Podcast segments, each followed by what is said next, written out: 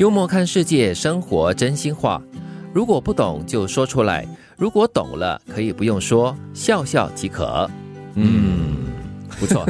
懂的都懂，不用说的太明白。对，不懂的话你说出来也未必人家会懂。所以这里说的可能就是不要太过外露吗？嗯，一般上是这样子了，不懂的话就尽量闭眼了，是保持沉默。但是啊，一般的人呢是懂的话，就一定要急着把它说出来。是我，我觉得是应该要看什么样的场合啦，或者是怎么样的情境之下，你懂的话呢，呃，说出来的话可能会受益的人比较多，或者是受伤害的人会比较多的话，那你要做出一个决定跟判断了。不过我觉得这句话呢，可能也在提醒我们，当你就是有问号的时候，你要提问，嗯，才可以找答案。但是你如果理解了、明白了，有的时候你不用把自己消化的东西呢，就是说出来让别人接受。嗯，对，因为每个人的理解可能不一样。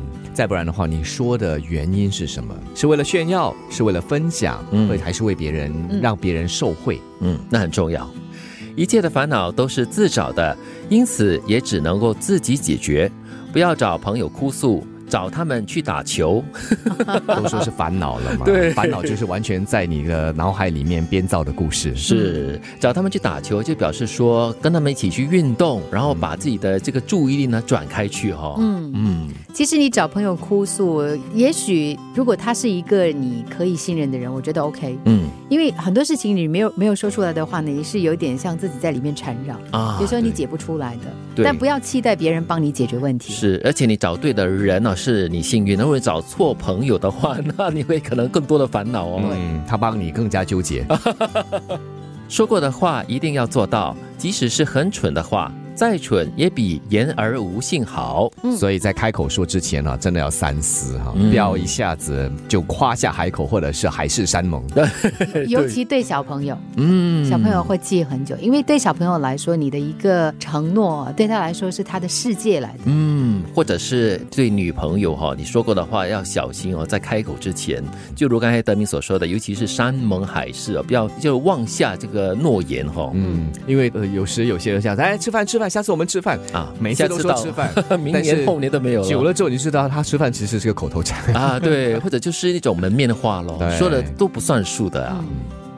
反反复复优柔寡断的人是不可能讨人喜欢的。在对错之间徘徊的人，形象不如从错到对的人正面。真的哦，因为优柔寡断，有的时候呢会让人家觉得拖泥带水，是，然后你反而没有办法帮助事情前进。嗯，只会阻扰着这个事情的发展，而且可能会带来很多负面的那种情绪。嗯，有时啊，因为你优柔寡断而影响了整个事件的进程和发展。所以，如果你真的拿不定主意的话，或者就不直接表达立场了，就说呃，我可以。放弃，或者是我可以不做任何的表态嘛？嗯，那至少对方就可以继续了嘛？嗯，我还可以接受优柔寡断的人，就是接受到某一个程度了。但是我对于反反复复的人特别的讨厌，因为今天说是，明天说不是，然后今天说 OK，明天又说不 OK。就是优柔寡断的进阶式 啊，反反复复哎，为什么？这就像那个 Prada 这样子嘛，flip flop flip flop，对对对，这是很讨人厌的。所以不要做这样的一个人哈，尤其是你在对错之间徘徊不定的人哈，真的跟那些。从错到对的人相比之下，简直就是一个恶魔喽。嗯，我觉得它体现出来的就是你敢不敢，或你愿不愿意负起某个责任。如果不懂就说出来，如果懂了可以不用说，笑笑即可。